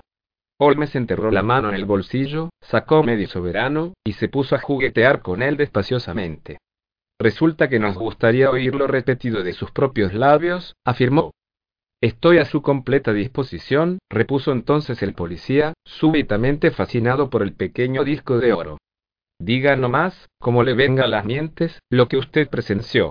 Ran se tomó asiento en el sofá de screen y contrajo las cejas, en la actitud de quien se concentra para poner toda su alma en una empresa. Ahí va la historia entera, dijo. Mi ronda dura desde las 10 de la noche a las 6 de la madrugada. A las 11 hubo trifulca en el ciervo blanco, pero, fuera de eso, no se produjo otra novedad durante el tiempo de servicio. A la una, cuando comenzaban a caer las primeras gotas, me tropecé en la esquina de Henrietta Street a Harry Murcher, el que tiene a su cargo la vigilancia de Ollanta Grove, y allí estuvimos de palique un buen rato. Hacia las dos, o quizá un poco más tarde me puse otra vez en movimiento para ver si todo seguía en orden en Brixton Road. Ni un susurro se oía en la calle enfangada, tampoco se me echó a la cara persona viviente, aunque me rebasaron uno o dos coches. Seguí mi marcha, pensando, dicho sea entre nosotros, en lo bien que me vendría un vaso de ginebra calentista, de los de cuatro, cuando súbitamente percibí un rayo de luz filtrándose por una de las ventanas de la casa en cuestión. Ahora bien, yo sabía que esas dos casas de Lauriston Gardens estaban deshabitadas con motivo de unos desagües que el dueño se negaba a reponer, siendo así que el último inquilino había muerto de unas tifoideas. Me dejó un tanto patitieso aquella luz, y sospeché de inmediato alguna irregularidad. Alcanzada la puerta, se detuvo usted, y retrocedió después hasta la cancela del jardín, interrumpió mi compañero. ¿Por qué? Rance se sobrecogió todo, fijos los maravillados ojos en Sherlock Holmes. Cierto, señor. Dijo, aunque el diablo me confunda si llego a saber alguna vez cómo lo ha adivinado usted. En fin, ganada la puerta, me pareció aquello tan silencioso y solitario que consideré oportuno agenciarme antes la ayuda de otra persona. No hay bicho de carne y hueso que me asuste, pero me dio por imaginar que a lo mejor el difunto de las fiebres tifoideas andaba revolviendo en los desagües para ver qué se lo había llevado al otro mundo. Esta idea me produjo como un cosquilleo, y viré hasta la puerta del jardín, desde donde no subteaba rastro de la linterna de Murcher ni de persona alguna. No había nadie en la calle. Nadie, señor, ni tan siquiera un perro se echaba de ver, hice entonces de tripas corazón, volví sobre mis pasos y empujé la puerta. Adentro no encontré novedad, solo una luz brillando en la habitación. Se trataba de una vela colocada encima de la repisa de la chimenea, una vela roja, por cuyo resplandor yo, sí, sé ya todo lo que usted vio. Dio varias vueltas por la pieza, y después se hincó de rodillas junto al cadáver, y después caminó en derechura a la puerta de la cocina, y después, John Race se puso en pie de un salto, pintado el susto en la cara y con una expresión de desconfianza en los ojos. ¿Desde dónde estuvo espiándome? Exclamó. Me da en la nariz que sabe usted mucho más de lo que debiera. Soltando una carcajada, arrojó Olme su tarjeta sobre la mesa. No se le ocurra arrestarme por asesinato. Dijo. Soy de la jauría, no la pieza perseguida. El señor Gregson o el señor Lestrade pueden atestiguarlo. Ahora, adelante. ¿Qué ocurrió a continuación? Rand se volvió a sentarse, sin que desaparecieran pero de su rostro la expresión de desconfianza. Volví a la cancela e hice sonar mi silbato. A la llamada acudieron Murcher y otros dos compañeros. Seguía la calle despejada de gente. De gente útil, sí. ¿Qué quiere usted decir? La boca del policía se distendió en una amplia sonrisa. Llego vistos muchos hombres en mi vida, adujo, aunque todos se me antojan sobrios al lado de aquel tipo. Estaba junto a la cancela cuando salí de la casa, apoyado en la verja y gritando a los cuatro vientos una canción que se titula Columbines Newfoundland Banner, o cosa por el estilo. No se aguantaba en pie. Bonita ayuda iba a prestarme. Descríbame al hombre, dijo Sherlock Holmes. Esta reiterada digresión pareció irritar un tanto a Rance. Un borracho muy peculiar. Prosiguió. A no ser el momento que era, habría acabado en la comisaría. Su rostro, sus ropas, reparó en ellas. Atajó Holmes impaciente. ¿Cómo no, si hubimos de sentarlo, para que no se cayera, entre Murcher y yo? Era un tipo largo, de mejillas rojas, con la parte inferior de la cara embosada. Basta con eso, exclamó Holmes. ¿Qué fue del hombre? pues no teníamos poco que hacer, para cuidar encima de él. Repuso el policía en tono ofendido. Éstese tranquilo. Habrá sabido volver solito a su casa. ¿Cómo iba vestido? Con un abrigo marrón. Sostenía un látigo en la mano. ¿Un látigo? No, no lo llevaba consigo esta segunda vez, murmuró mi compañero. ¿Oyó usted o pudo ver al cabo de un rato un coche de caballos? No, Ea, ¿es dueño usted de medio soberano? dijo mi compañero, poniéndose en pie y recogiendo su sombrero. Temo, Rance, que no le aguarda un futuro brillante en el cuerpo. La cabeza de usted no debiera ser solo de adorno. Pudo haber ganado ayer noche los galones de sargento. El hombre que sostuvo en sus brazos encierra la solución de este misterio, y constituye el principal objeto de nuestras pesquisas. No es momento de que demos más vueltas al asunto, confórmese con mi palabra. Andando, doctor, enfilamos el camino de vuelta al coche, dejando a nuestro informador indeciso entre la incredulidad y la pena. Valiente idiota. Pensar que ha desperdiciado una de esas oportunidades que solo se presentan una vez en un millón. Yo estoy aún a oscuras. La descripción del hombre coincide con sus presunciones acerca del segundo actor de este drama, pero, ¿por qué hubo de volver a la casa? No suelen conducirse así los criminales. El anillo, amigo mío, el anillo. He ahí la causa de su retorno. Si no se nos presenta otro medio de echar el lazo al criminal, podemos aún probar suerte con el anillo. Voy a atraparlo, doctor. Le apuesto a usted dos a uno que no se me va de las manos. Por cierto, gracias. A no ser por su insistencia, me habría perdido el caso más bonito de todos cuantos se me han presentado. Podríamos llamarlo estudio en escarlata, ¿por qué no emplear por una vez una jerga pintoresca, Existe una roja hebra criminal en la madeja incolora de la vida, y nuestra misión consiste en desenredarla, aislarla, y poner al descubierto sus más insignificantes sinuosidades. Ahora a comer, y después a oír a Norma Neruda. Maneja el dedo y pulsa la cuerda de modo admirable, ¿cuál esa melodía de Chopin que interpreta tan maravillosamente? Tralalalala leí. Y el sabueso amateur, recostado en su asiento, siguió lanzando trinos, en tanto meditaba yo sobre los arcanos del alma humana. 5. Nuestro anuncio trae un visitante. Con el excesivo ajetreo de la jornada se resintió mi no fuerte salud, y por la tarde estaba agotado. Después que Olmes hubo partido al concierto, busqué el sofá para descabezar allí dos horas de sueño. Vano intento. Tras todo lo ocurrido, no cesaban de cruzar por mi agitada imaginación las más insólitas conjeturas y fantasías. Apenas cerrados los ojos veía delante de mí el descompuesto semblante, la traza simesca del hombre asesinado. Tan sobrecogedora era la impresión suscitada por ese rostro que, aun sin quererlo, sentía un impulso de gratitud hacia la mano anónima que había ahogado su extrañamiento de este mundo. Nunca se ha plasmado el vicio con elocuencia tan repugnante como la manifestada por las facciones de Noch J. Drever, avecindado en Cleveland. Naturalmente, no desconocía que la ley tiene también sus imperativos y que la depravación de la víctima no constituye motivo de disculpa para el criminal. Cuanto más cavilaba sobre lo acontecido, tanto más extraordinaria se me volvía la hipótesis de mi compañero acerca de una muerte por envenenamiento. Recordaba ahora su gesto de aplicar la nariz a los labios del interfecto, y no dudaba en atribuirlo a alguna razón de peso. Pero descartado el veneno, ¿a qué causa remitirse, si no se apreciaban heridas ni huellas de estrangulamiento? Y además, ¿a quién demonios pertenecía la sangre, profusamente esparcida por el suelo, no existían señales de lucha, ni se había encontrado junto al cuerpo ningún arma de que pudiera servirse el agredido para atacar a su ofensor.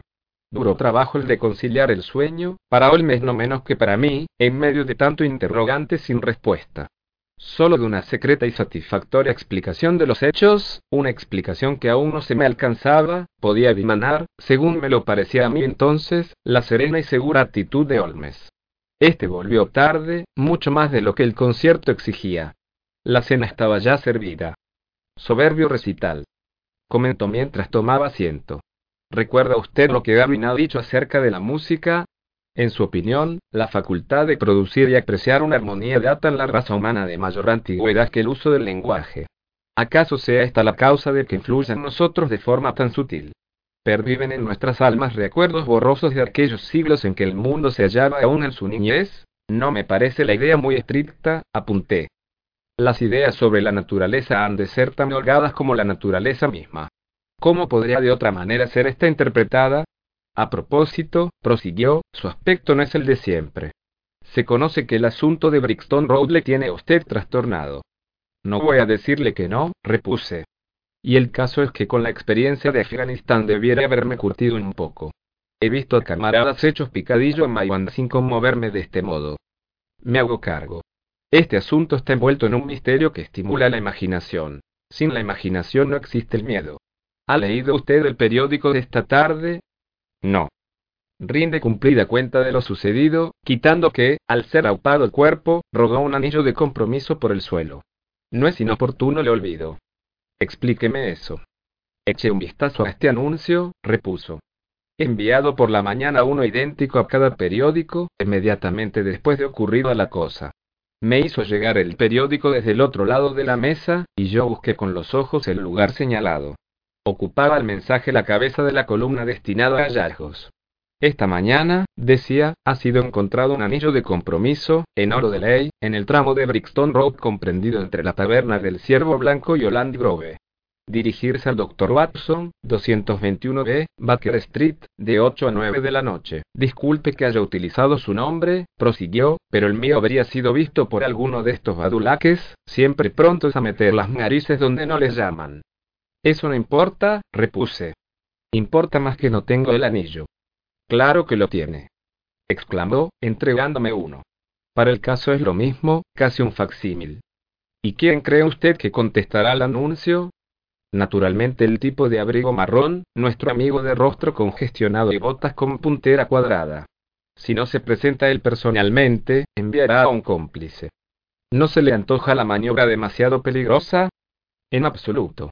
Si estoy en lo cierto, y todo indica que tal es el caso, el hombre que nos preocupa sacrificaría cualquier cosa por no perder el anillo. Sospecho que se le cayó al suelo cuando se inclinaba sobre el cadáver, y que al pronto no lo echó en falta. Después de abandonar la casa y descubrir su pérdida, dio presurosa marcha atrás, pero la policía había sido atraída ya a causa de la vela, que tontamente había dejado encendida. Se fingió borracho para despejar las sospechas acaso despertadas por su presencia en la cancela. Ahora, póngase en el pellejo de nuestro personaje. Revisando el caso, le habrá dado por pensar que el extravío ha podido producirse en la calle, fuera ya de la casa. ¿Qué hacer entonces? Sin duda consultado afanosamente los periódicos de la tarde, en la esperanza de hallar razón del objeto perdido. Mi anuncio no ha podido escapar a su atención. Estará ahora felicitándose de su suerte. ¿Por qué recelar una trampa? Desde su punto de vista, ninguna relación puede establecerse entre el hallazgo del anillo y el asesinato. Es probable que venga, mejor aún, es inevitable. Aquí le tendremos antes de una hora. Y después... Dije. Déjelo de mi cuenta, ¿dispone usted de algún arma? Mi viejo revólver de soldado y unos cuantos cartuchos. Pues ya está usted limpiando ese revólver y poniendo los cartuchos en la recámara. Nuestro visitante es un hombre desesperado, sin nada que perder. ¿Acaso no basta el cogerlo desprevenido? Fui a mi alcoba e hice lo que se me había aconsejado. Cuando volví con la pistola estaba ya la mesa despejada y Olmes, como otras veces, mataba el tiempo arañando las cuerdas de su violín. Cada vez es más espesa la maraña, observó al verme entrar. Acabo de recibir desde América contestación a mi telegrama, y resulta que me hallaba en lo cierto. Explíquese, pedí entonces, impaciente. Este violín requiere cuerdas nuevas, dijo evasivamente Holmes. En fin, métase la pistola en el bolsillo, y cuando se nos presente aquí ese pájaro, háblele sosegadamente. Yo me ocupo del resto. Evite las miradas insistentes, no vaya a despertar en él sospechas. Son en este instante exactamente las ocho, comenté, mirando el reloj. Estará probablemente aquí pasados unos minutos. Deje la puerta entreabierta. Así, ahora, introduzca la llave por la parte de dentro. Gracias. Encontré ayer esta rareza en un puesto de libros de Lance, se trata de Jure Intergentes impreso en latín por una casa de Lieja, en los Países Bajos, allá por el año 1642.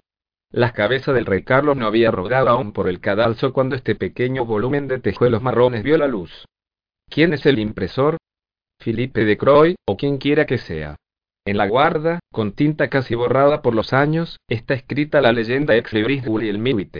Me pregunto quién será el tal William Witte. Probablemente un pragmático del 17, como se ha hecho de ver por el estilo abogadesco de su prosa. Pero que a nuestro hombre, según creo. En ese instante se oyó en la entrada un fuerte campanillazo. Sherlock Holmes se incorporó suavemente y puso su silla frontera a la puerta. Oímos los pasos de la criada a través del vestíbulo, y después el ruido seco del picaporte al ser accionado. ¿Vive aquí el doctor Watson? Preguntó una voz clara aunque más bien áspera. No pudimos escuchar la respuesta de la sirviente, pero la puerta se cerró, siguiendo ese ruido el de unos pasos escaleras arriba. Se apoyaban los pies sobre el suelo indecisamente, como arrastrándose. A medida que estas señales llegaban a mi compañero, una expresión de sorpresa iba pintándose en su rostro. Vino a continuación la penosa travesía del pasillo, y por fin unos débiles golpes de nudillos sobre la puerta. Adelante. exclamé. A mi convocatoria, en vez de la fiera humana que esperábamos, acudió renqueando una anciana y decrépita mujer. Pareció deslumbrada por el súbito destello de luz, y tras esbozar una reverencia, permaneció inmóvil, parpadeando en dirección nuestra mientras sus dedos se agitaban nerviosos e inseguros en la faltriquera. Miró a mi amigo, cuyo semblante había adquirido tal expresión de desconsuelo que a poco más pierdo la compostura y rompo a reír. El vejestorio desenterró de sus ropas un periódico de la tarde y señaló nuestro anuncio. Aquí me tienen en busca de lo mío, caballeros, dijo improvisando otra reverencia. Un anillo de compromiso perdido en Brixton Road. Pertenece a Sally, casada hace doce meses con un hombre que trabaja como camarero en un barco de la Unión. No quiero ni decirles lo que pasaría si a la vuelta ve a su mujer sin el anillo. Es de natural irascible, y de malísimas pulgas cuando le da a la botella. Sin ir más lejos, ayer fue mi niña al circo, ¿es este el anillo? Pregunté. El señor sea halagado. Exclamó la mujer. Feliz noche le aguarda hoy a Sally, este es el anillo. ¿Tendría la bondad de darme su dirección? Inquirí, tomando un lápiz. Duncan Street 13, o Underrich. Muy a desmano de aquí. La calle Brixton no queda entre un y circo alguno, terció entonces Sherlock Holmes, cortante. La anciana dio media vuelta, mirándole vivamente con sus ojillos enrojecidos. El caballero pedía razón de mis señas, dijo. Sally vive en el 3 de Mayfield Place, Peckham. Su apellido es. Mi apellido es Sawyer, y el de ella Dennis, Dennis por Tom Dennis, su marido, un chico apañadito mientras está navegando, los jefes, por cierto, lo traen en palmitas, pero no tanto en tierra, a causa de las mujeres y los bares. Aquí tiene usted el anillo, señora Sawyer, interrumpí de acuerdo con una seña de mi compañero. No dudo que pertenece a su hija, y me complace devolverlo a su legítimo dueño con mucho saumerio de bendiciones, y haciendo protestas de gratitud, aquella ruina se embolsó el anillo, deslizándose después escaleras abajo.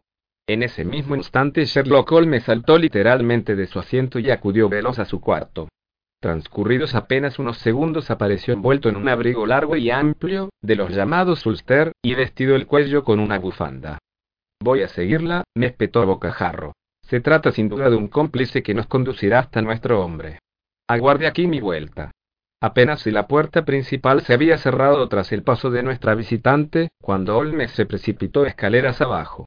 A través de la ventana pude observar a la vieja caminando penosamente a lo largo de la acera opuesta, mientras mi amigo la perseguía a una prudencial distancia. O oh, es todo un disparate, pensé, esta mujer le llevará a la entraña del misterio. No necesitaba Olmes haberme dicho que le aguardara en pie, puesto que jamás habría podido conciliar el sueño hasta conocer el desenlace de la aventura. Olmes había partido al filo de las nueve. No teniendo noción de cuándo volvería, decidí matar el tiempo aspirando estúpidamente el humo de mi pipa mientras fingía leer la vie de Goeme de Henry. Dieron las diez y oí los pasos de la sirviente camino de su dormitorio. Sonaron las once, y el más cadencioso taconeo del ama de llaves cruzó delante de mi puerta, en dirección también a la cama. Serían casi las doce cuando llegó a mis oídos el ruido seco del picaporte de la entrada. Ver a mi amigo y adivinar que no le había asistido el éxito fue todo uno. La pena y el buen humor parecían disputarse en él la preeminencia, hasta que de pronto llegó el segundo la mejor parte y Olmes dejó escapar una franca carcajada. Por nada del mundo permitiría que la escodranza llegase a saber lo ocurrido exclamó, derrumbándose en su butaca. He hecho tanta burla de ellos que no cesarían de recordármelo hasta el fin de mis días. Sí, me río porque adivino que a la larga me saldré con la mía. ¿Qué hay? Pregunté. Le contaré un descalabro. Escuche. La vieja había caminado un trecho cuando comenzó a cojear, dando muestras de tener los pies baldados. Al fin se detuvo e hizo señas a un coche de punto. Acorté la distancia con el propósito de oír la dirección señalada al cochero, aunque por las voces de la vieja, bastantes a derribar una muralla, bien pudiera haber excusado tanta cautela. Lléveme al 13 de Duncan Street, o un desditch, chilló. ¿Habrá dicho antes la verdad? Pensé entonces para mí, y viéndola ya dentro del vehículo, me enganché a la trasera de este. Se trata el último, por cierto, de un arte que todo detective debiera dominar. En fin, nos pusimos en movimiento, sin que una sola vez aminoraran los caballos su marcha hasta la calle en cuestión. Antes de alcanzar la decimotercera puerta desmonté y hice lo que quedaba de camino a pie, más bien despacio, como un paseante cualquiera. Vi detenerse el coche. Su conductor saltó del pescante y fue a abrir una de sus portezuelas, donde permaneció un rato a la espera. Nadie asomó la cabeza. Cuando llegué allí estaba el hombre palpando el interior de la cabina con aire de pasmo, al tiempo que adornaba su cólera con el más florido rosario de improperios que jamás haya escuchado. No había trazas del pasajero, quien según creo va a demorar no poco rato el importe de la carrera. Al preguntar en el número 13, supe que se hallaba ocupado por un respetable industrial de papeles pintados, de nombre Kesuik, y que ninguna persona apellidada Sauriero Denis había sido vista en el referido inmueble. ¿Pretende usted decirme, repuse asombrado, que esa vieja y vacilante anciana ha sido capaz de saltar del coche en marcha sin que usted o el piloto se apercibieran de ello? Dios confunda a la vieja. Dijo con mucho énfasis Sherlock Holmes. Viejas nosotros, y viejas burladas. Ha debido tratarse de un hombre joven y vigoroso, amén de excelente actor. Su caracterización ha sido inmejorable. Observó sin duda que estaba siendo perseguido, y se las compuso para darme esquinazo. Ello demuestra que el sujeto tras el cual nos afanamos no se haya tan desasistido como yo pensaba, y que cuenta con amigos dispuestos a jugarse algo por él. Bueno, doctor, parece usted agotado, siga mi consejo y acuéstese. Me encontraba en verdad al límite de mis fuerzas, de modo que di por buena aquella invitación. Dejé a Olmes sentado frente al fuego en brasas, y, muy entrada ya la noche, pude oír los suaves y melancólicos gemidos de su violín, señal de que se hallaba el músico meditando sobre el extraño problema pendiente todavía de explicación. 6. Tobias Gregson en acción. Al día siguiente solo tenía la prensa palabras para el misterio de Brixton, según fue bautizado aquel suceso. Tras hacer una detallada relación de lo ocurrido, algún periódico le dedicaba además el artículo de fondo. Vine así al conocimiento de puntos para mí inéditos. Conservo todavía en mi libro de recortes numerosos extractos y fragmentos relativos al caso. He aquí una muestra de ellos.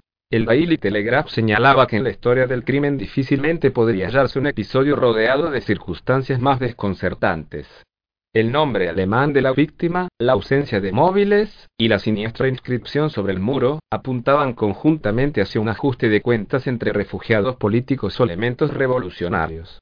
Los socialistas tenían varias ramificaciones en América, y el interfecto había violado sin duda las reglas tácitas del juego, siendo por ese motivo rastreado hasta Londres tras traer un tanto extemporáneamente a colación a la Benjericht, el Aquatofana, los Carbonari, a la marquesa de Brinvilliers, la teoría darwiniana, los principios de Malthus, y el asesinato de la carretera de Radcliffe, el autor del artículo remataba su perogata con una admonición al gobierno y la recomendación de que los extranjeros residentes en Inglaterra fuesen vigilados más de cerca.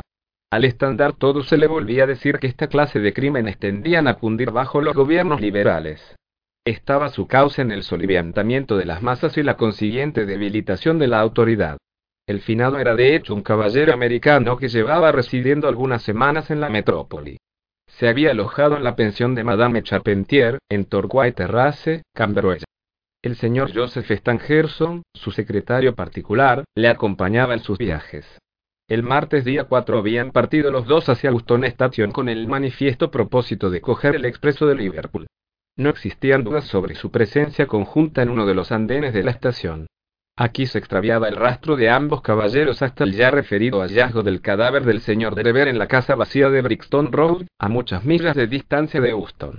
¿Cómo pudo la víctima alcanzar el escenario del crimen y hallar la muerte? Eran interrogantes aún abiertos.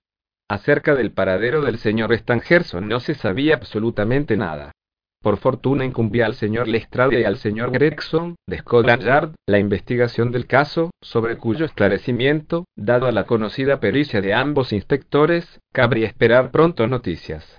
Según el Daily News, el crimen no podía ser sino político. El ejercicio despótico del poder y el odio al liberalismo, propios de los gobiernos continentales, arrojaban hacia nuestras costas a muchos hombres que acaso fueron excelentes ciudadanos a no hallarse su espíritu estragado por el recuerdo de los padecimientos sufridos.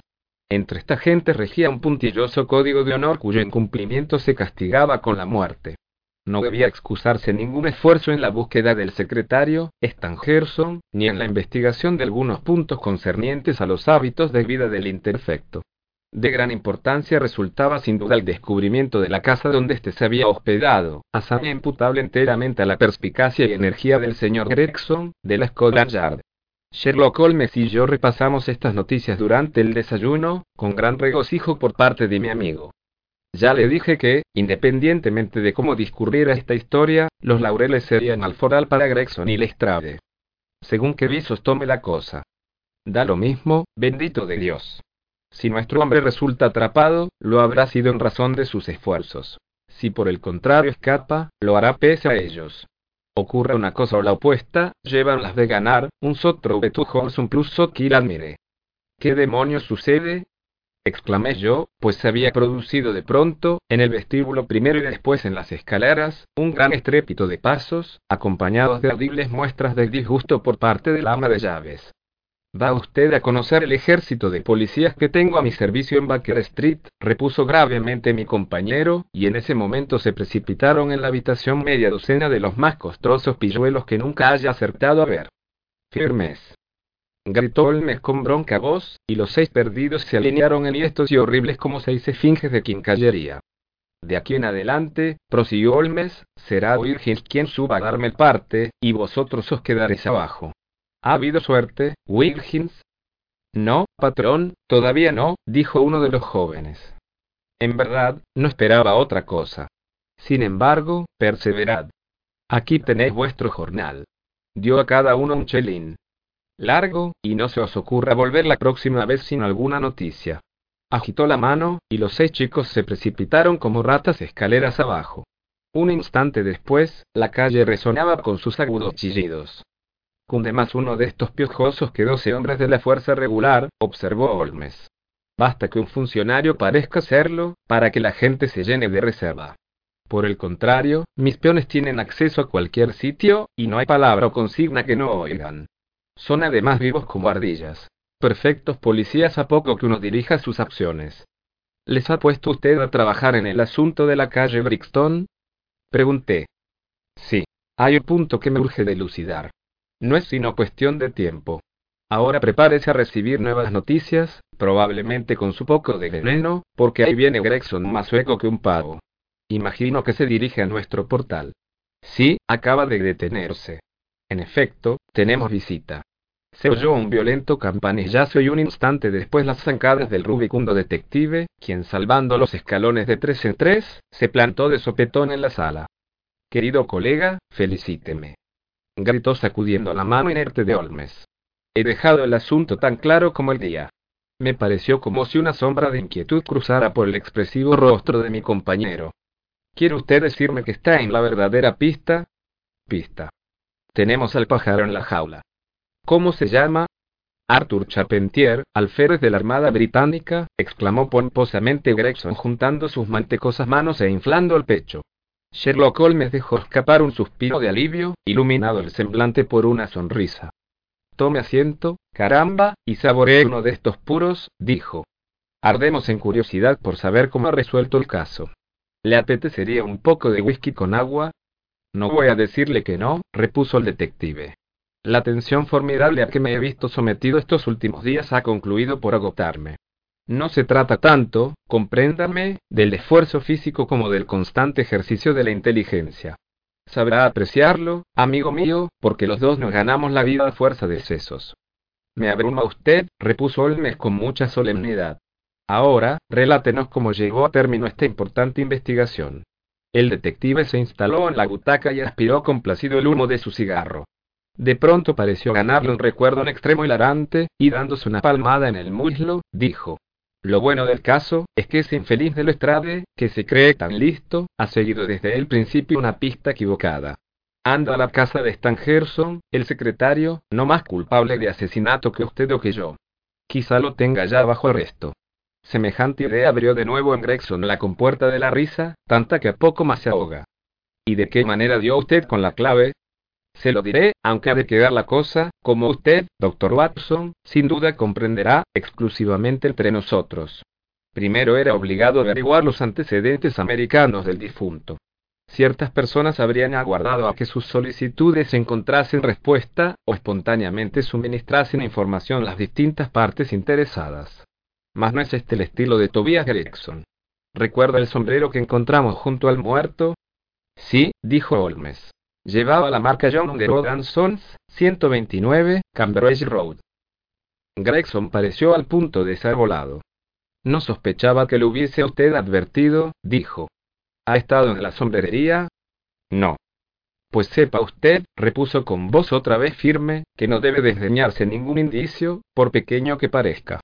Para un espíritu superior nada es pequeño, observó Olme sentenciosamente.